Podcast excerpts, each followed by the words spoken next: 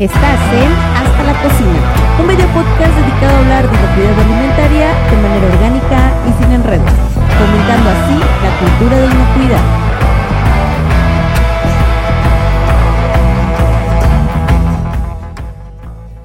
Hola, bienvenidos a este episodio especial de Historias de Terror en el Servicio de Alimentos.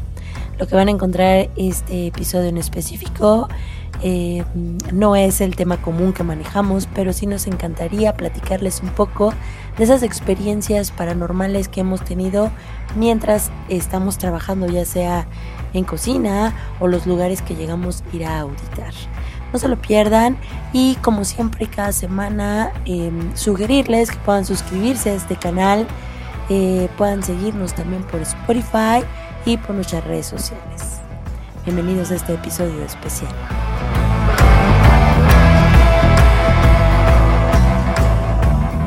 Mira, y si lo vas a grabar. Capítulo paranormal. El capítulo paranormal. La, niña de la cocina, ¿no?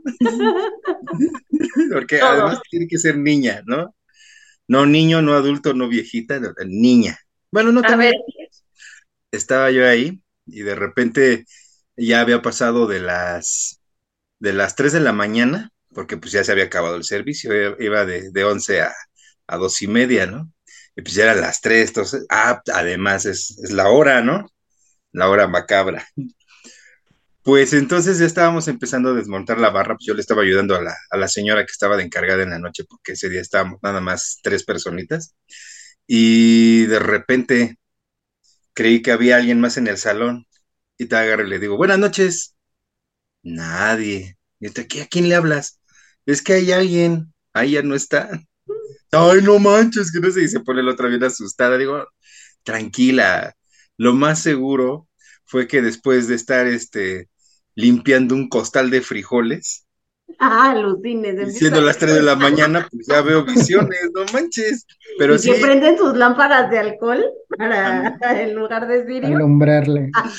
sí, sí, sí. Pero sí, esa, esa ha sido así como que la que más me ha pasado, pero yo se lo atribuyo al cansancio, ¿no? Que crees que hay alguien ahí. Y es que además estaban las mamparas del, del COVID en el salón comedor. Entonces, entre las mamparas, al fondo del salón, ves así como que la cabecita de alguien que pasa entre las mamparas, ¿no? Y tú, ¿si era alguien? Y tú, no, estás cansado, güey, sigue trabajando. pero nada más, nada más. Yo tengo dos, yo tengo dos muy buenas, pero si no nos, pero sí, se las cuento porque si no se nos vamos a las... Échale. Bueno, pues ahí les va. Paranormal, Ah, programa paranormal, sí. Ahí les va, ahí les va. Este, una estaba yo, eh, teníamos un evento, estaba yo estudiando en el claustro y había un evento. Siempre ha habido muchos eventos en el claustro, pero bueno, ese en específico pasó algo así muy extraño.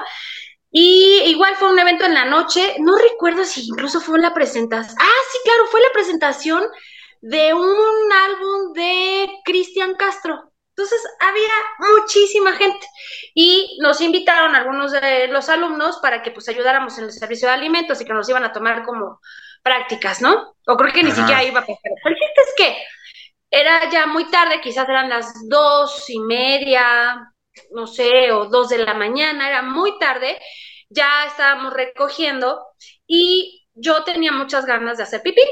Y entonces eh, el claustro es, es los que lo conocen, pues es un ex convento. Está el patio principal, que es donde está, ahí, de hecho, colegio de gastronomía, que es la parte más grande, y arriba hay muchos salones. Y atraviesas un patio chiquitito, que si no mal recuerdo es el patio de los gatos. Ahí estaba la entrada hace muchos años a una mini biblioteca. Obviamente ya esto es hace siglos. Y después estaba el patio de las novicias. Ahí estaban las carreras, no sé si todavía, de eh, creo que de arte y de comunicación. Por ahí estaban. Y ahí del, otro lado, del otro lado del claustro, ahí había unos baños que normalmente estaban vacíos, porque pues eran los que estaban muy lejos, ¿no? Y en ese momento nadie iba a ir hasta los baños de allá. ¿Por qué fui hasta allá? Porque los baños de este lado estaban ocupados todos, ¿no? Y era un caos. Y yo tenía hoy emergencia. Entonces le dije a un amigo, acompáñame, nos fuimos, caminando, caminando, caminando, llegamos hasta los otros baños, yo me meto en el de mujeres, él se mete en el de hombres, Y entonces yo estoy solitita, solitita, haciendo pipí, y en eso escucho cómo entran, tuk, tuk, tuk, tuk, tuk, tuk, tuk, abren la llave, la cierran, sacan papel, y ya, salgo, y entonces este, veo que Luis va saliendo del baño, y le dije, sí, ajá, estuvo buena tu broma. ¿De qué hablas? Que entraste al baño. No, yo no entré a ningún baño. Bueno, o sea, estoy saliendo. Dije, Luis, en buena onda, entraste al baño, te lavaste las manos y te saliste. Y no, te lo juro que no, yo no lo hice. Y entonces se me queda viendo, nos, así los dos nos quedamos viendo y se escucha cómo se azotan una puerta de uno de los baños, ¡paz! de los cubículos. Corrimos así. Como pudimos, llegamos al otro lado y hicimos la promesa de que nunca, nunca, nunca en la noche íbamos a ir otra vez a esos baños. A esos baños, si no, te sale la novicia voladora. Sí, o por Juana. Ándale. Hay varias, hay varias. Sí. ¿Tú no tienes ninguna, Ale? Pues. Una que te hayan cocina, contado. En cocina como tal, no. Pero una vez en una cámara, lo reprobé para variar. Y pues mandaron las fotos de lavado de las cámaras. Y yo no me había dado cuenta, ni la gente, cuando revisamos las fotos, se ve el chavo que está a contraluz lavando la pared. Y hacia el otro lado se ve los reflejos como de tres personas paradas ahí, como los negativos. Y pues la verdad la, la gente se espantaba y decía que había rumores de que en esa cámara o donde estaba la cámara había sucedido algo y espectros, ¿no? Y una que sí me sorprendió mucho fue cuando me tocó hacer el Archivo General de la Nación, lo que fue la cárcel de Lecumberri, igual en los baños. Nos pasaron al, a un anexo que es un ala de las celdas. Las celdas están cerradas y nos metieron a un patio trasero. Entonces íbamos con dos amigos, eh, la doctora y, el, y un cuate que se llama Armando, y salimos de ahí, pero al momento de salir de ese patio sentí el ambiente muy pesado y me metí al baño. Y pasó algo muy similar, el baño se sentía muy frío, muy oscuro. Paso y a la hora de la salida yo siento así como que alguien me observaba. Yo lo primero que pensé es que había entrado alguien más. Entonces, a la hora de yo querer dar la vuelta, yo veo el, el papel como si se hubiera activado. Y lo curioso es que no era ni siquiera papel de, de sensor ni nada. Yo cuando me llegué a lavar las manos, el papel estaba arriba. Y cuando volteo, el papel ya estaba, bajado. estaba abajo. No le puse mucho interés hasta que salí, les platiqué y fue cuando ahora sí me dio el escalofrío porque pues todos me platicaron, es que ningún baño es de sensor, es más, no había ni papel. No manches, caray, yo lo tomé, yo me, me sequé las manos y lo, era el fantasma. Ya no recuerdo si pasaron a ver o qué onda, pero sí, pero ese siente el ambiente ahí muy especial. Yo digo que, claro, en su momento, ¿no? Toda la energía que está ahí, yo creo que sí era. Yo digo que con esto me voy a dar cuenta de, de qué tan chavos están. Se te apareció el fantasma del tuerto. El tuerto ahí, la de Pepe el Toro. Sí, mira, él sí la vio. Sí, porque en si realidad. ¿Ustedes no saben de qué se trata lo del tuerto? Haces el recorrido, eh, ahí hay este eh, hubiera así en el archivo en la historia, de que primero fue la cárcel y que llegaron a grabar ahí la película de Pepe el Toro, ¿no? Cuando estuvo recluido y en la celda y todo el show. En sí las celdas no son al nivel de, de Alcatraz, pero están ya un poquito más conservadas, cuidadas y ya llegan a hacer ahí algunos tours. Y si no, para más referencias, vean El Apando. El Apando. El Apando. Sí, cine mexicano del más cutre de los españoles. A mí. Tú saca, saca. Nunca me han asustado trabajando, jamás en la vida. Pero sí me, bueno, como evaluador, auditor, inspector, te toca viajar muchísimo, muchísimo. Y dormirte en miles de hoteles, ¿no? Y hay veces que te tocan hoteles, bueno, o lugares, pueblos, en los cuales los hoteles pues, ni son de cadena, ni mucho menos y sí son hoteles como viejos, como de edificios antaños. Eh, eh, de hecho, está muy de moda ahora los hoteles boutique que compran casas muy antiguas y las remodelan, ¿no?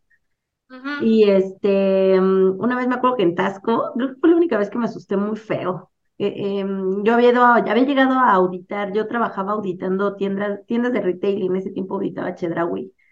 Y me acuerdo que llegué a Tasco, eh, me fui a trabajar, regresé al hotel, este, en ese trabajo sí estaba bien matado porque tenías que auditar 40 tiendas al mes. Entonces, literal, literal era como que auditabas y lo único que querías era llegar a sentarte, ya ni te daban ganas de salir a comer, mucho menos. Entonces yo era mucho de comprar latas de atún y sentarme a comer en el hotel y descansar, ¿no? El chiste que en ese tiempo, pues yo estaba ni me casaba, andaba de novia y este hablábamos mucho por celular, porque aparte él trabajaba en la misma empresa y teníamos celular del, pues conectado, no, no gastabas en datos ni nada, ¿no? Entonces hablábamos mucho por teléfono. Me acuerdo que ya era muy noche, terminamos de hablar, me fui a dormir. Este, mm, de por sí en ese cuarto se sentía como extrañito, como que llegabas y te dolía la cabeza, pero pues esas cosas que no, no le prestas atención. El chiste que ya me fui a dormir y em, yo lo que sentí fue que algo se subió a la cama. Pero entre dormida y despierta, bueno, estaba más bien dormida. Yo lo que pensé fue es el perro, porque yo tenía un schnauzer y se dormía conmigo. Entonces, lo que pensé fue, se subió el perro. Y yo sentí así como caminó hasta que llegó a mi cara, a la altura de mi cara, y sentí ese exhalar. Y fue cuando dije, yo no estoy en mi casa. Entonces, entonces cuando me quise mover, fue cuando me quise mover y ya no me pude mover en lo absoluto. O sea, no me pude mover, pero yo ya estaba consciente y quería gritar, quería moverme, levantarme Nada. Y lo que hice fue ponerme a rezar. cuando. y se eh, escuchó la psicofonía de no los repruebes. No manches, me dio, que sí me dio un susto. Ya cuando me pude mover, lo que hice fue pararme a prender todas las. Los focos todavía no amanecía, no me acuerdo qué hora era, pero todavía no amanecía y lo único que hice fue prender televisión, todas las lámparas que había en el cuarto y esperar a que amaneciera e irme de ahí, porque mm, en serio sentí muy horrible, me dio un susto horrible. Y desde entonces, lugar a donde voy, yo nunca duermo con luz apagada, siempre duermo con la luz prendida y la televisión prendida, nunca duermo con la luz apagada. Porque me no me ha pasado nada en hoteles, pero yo siempre duermo con algo prendido en un hotel. Yo también. ¿En serio? Sí. Con bueno, todo oscuro. No, yo no, puedo. Siento inquietud. Y el típico que te tocan la puerta, que sí es así como extraño, porque dices, ¿quién al super noche? Yo soy mucho de dormir muy noche porque tengo problemas de insomnio, entonces a los que me conocen Juan y Alex, que luego les mando correos a las 2, 3 a las 3 de la mañana. Esa soy a la hora del diablo. Así me pasa cuando viajo duermo muy noche. Entonces, este, de que te tocan la puerta a las 2 de la mañana y dices, ¿quién fregó te toca la puerta a esta hora? Y bueno, con todo lo que pasó de Jalisco, la verdad es que yo ya no soy de las ni que pregunta quién, ni abre la puerta. Nada. Si quieren tocar, que sigan tocando. Sí. Igual en Zacatecas hay un hotel famoso que es de una casona. ¿El que está al lado de la catedral? Y ahí me tocó hospedarme una vez. ¿En dónde? ¿En dónde? En Zacatecas, en el centro. En Zacatecas, ajá. Y son pisos de duela viejísimos, ¿no? Entonces hay el rumor de que no te dan un piso o cierta habitación porque hay este, que la niña o el duende o no sé. Como en el Hotel California, una cosa así. Más o menos. Entonces yo durante la noche escuchaba canicas, que tiraban canicas, canicas, canicas, pero nunca le puse atención. Y lo más curioso es que cuando me paraba al baño, o me estaba cambiando, escuchaba el eco de la duela cuando iba pisando. Madre mía. Y pues la verdad no, nunca le, le tomé gran importancia. Entonces ya este me cambio, bajé a trabajar, cierro ahí el hotel, cierro las cosas eh, de mi maleta y me voy. Pero cuando yo voy en las escaleras, casualmente daba una vuelta de caracol como para ver mi puerta de frente y se seguían escuchando los pasos, ¿no? Entonces ya cuando llego ahí a la recepción, ya me estaban esperando y todo, pero vieron mi cara como que volteé como, ¿qué onda, no? Y ya le comenté al, chavo de ahí y dice, ah, lo que pasa es que en ese piso, este, que tal fecha, sucede esto, lo otro, pero no, nunca me le he tenido así temor a las cosas. Sí me ha tocado escuchar ruidos y demás, pero muy, eh, no, no los tomo como... ¿no? Como que no quieres prestar atención.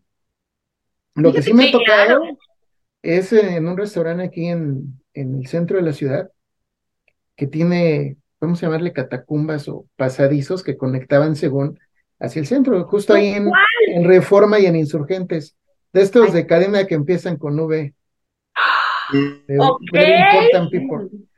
Y una vez en una revisión, el gerente me invitó, no entré, la verdad, porque sí se siente el ambiente tétrico, y entonces abajo de su almacén estaba literal, ¿eh? la cueva, así la piedra caliza como, no caliza, sino la piedra como de río sudada, y la reja pero sí se escuchaban así ruidos medios raros, ¿no? Obvio hay leyendas urbanas que la llona, que la muerte, que eran pasajes de los aztecas, que por ahí este, eh, varios de los emperadores escondieron el oro y pasaban, pero sí se siente esa sensación ahí para que veas, de miedo, obvio la humedad del ambiente, pero ahí sí decían que había hasta en las paredes este, cráneos y demás, porque yo creo llegaban a sepultar ahí bebés. Es interesante, ¿no? Sí. Oh. Y había ocasiones que si uno preguntaba, no sé si sigue abierto todavía, le permitían pasar y verlo. Obviamente para meterte solamente tenían llaves la gente de ahí, tenían que notificar porque es como área protegida por el INA, ¿no? No, no puedes estar entrando y pasando, pero sí hay un pedacito que te permitían como entrar hacia donde están las rejas y sí se sentía el ambiente ahí, sí feito, se escuchaban ruidos, como que la, la tierra este, rugía así. Entonces, ay, muere, mejor ahí lo dejamos. De, de, ese hotel de Zacatecas, Alex, estoy casi segura que ese hotel de alguien me platicó, alguien del ex trabajo, este, que se quedó a dormir en, imagino que es el mismo hotel, porque es un hotel de los más antaños, pero no, eh, o sea, es casa vieja, es como si hubiera sido una casa antigua. Una casona. Y la hicieron hotel. Y este, y dice que ella se quedó en una habitación y ella es de las que traen así joyería, que el arete y todo el rollo, y se quitó sus aretes, los dejó en el buró, dice que ella está completamente segura que los dejó en el buró, se fue a dormir y todo el rollo, y al otro día en la mañana nunca encontró sus aretes, nunca. Los buscó por todos lados, como si se le hubieran caído, o sea, hizo así un esculcadero por todos lados donde pudieron haber quedado sus aretes y nunca volvió a ver sus aretes el ama de casa, ah, el ama de llaves, no, no es cierto. Pero pues no, porque es de que nada más llegas, te duermes y te vas, o sea, no es como que dejes tus cosas ahí un día a expensas de que alguien entre y se los lleve, sino es que llegaste, te dormiste y al otro día... Y desaparecieron. Pues sí, está raro. Esos, fueron duendes, esos fueron duendes. Pues, Uy, ese es otro tema que además lo traemos ahorita, ¿no? Con el aluche. El aluche y los chaneques. Exacto, exacto. Oh, pues estuvo bueno este mini episodio de cosas que le pasan a los cocineros, auditores este, e implementadores. A todos, a todos. Hay mucha gente en una cocina, es normal. Que yo creo que se pudiera hablar de muchas cosas más que paranormales, un chorro de cosas extrañas, porque Alex creo que también le tocó, me tocó a mí un comedor cuando auditábamos mucho cárceles uno en la Sierra de Chihuahua, no sé si te acuerdas cómo se llama ese pueblo, Alexión, no me acuerdo. Huachochi. Huachochi. Híjole, también qué experiencia no, esas zonas, zonas donde eh, literal tienes que ir con alguien que te haga la traducción porque la gente no habla español. Este, y además el lugar es un lugar, la cocina es una cocina protegida, no pueden hacerle muchos cambios, el, el mismo camino para llegar es para que cuentes ahí toda la experiencia, o sea, y de que te digo, por ti a tal hora de la mañana, este, y tienes que acabar a tal hora en específico porque no queremos encontrar el retén. O sea, tú tienes una ventana de tiempo súper cortita para evitar los retenes de narcos. O sea, todo, no es cierto. todas las historias que te encuentras. Sí. No, pero aparte el traslado en, los, en el autobús, bueno, esa vez me tocó ir en autobús con, con mi contacto, se suben unos chavos todos vestidos de negro, les dicen los togui. El traslado del panda parte de la sierra, no es que en Rarámuri significa niño. Ah, togui. El traslado de la sierra a Huachochili y vuelta y la comidita sale como en 300, 400 pesos. Entonces, ¿cuánto tiene que ganar un chavo para poder ir y venir?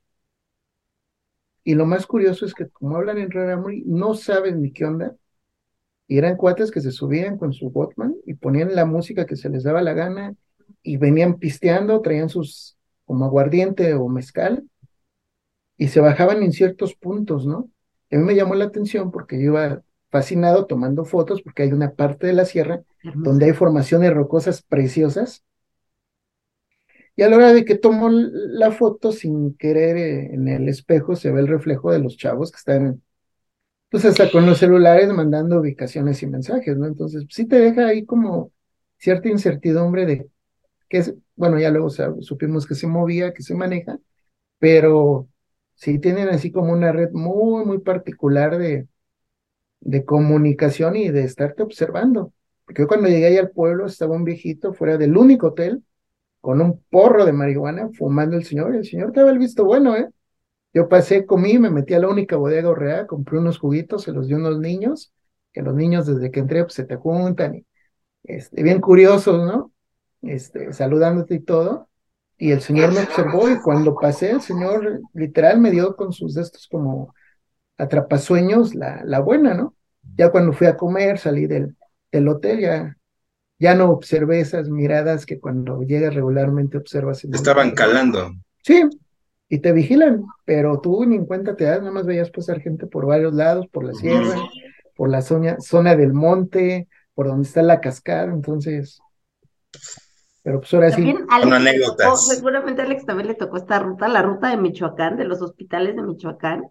A uno, unos. Cuando a mí me tocó, híjole, la verdad es que, digo, todo bien, pero sí te dan tus alertas, ¿no? De no salgas con bata, o sea, tienes que salir tú completamente de civil, nada, que ya me voy corriendo y que no, se me olvidó la bata, no, no, o sea, sin bata.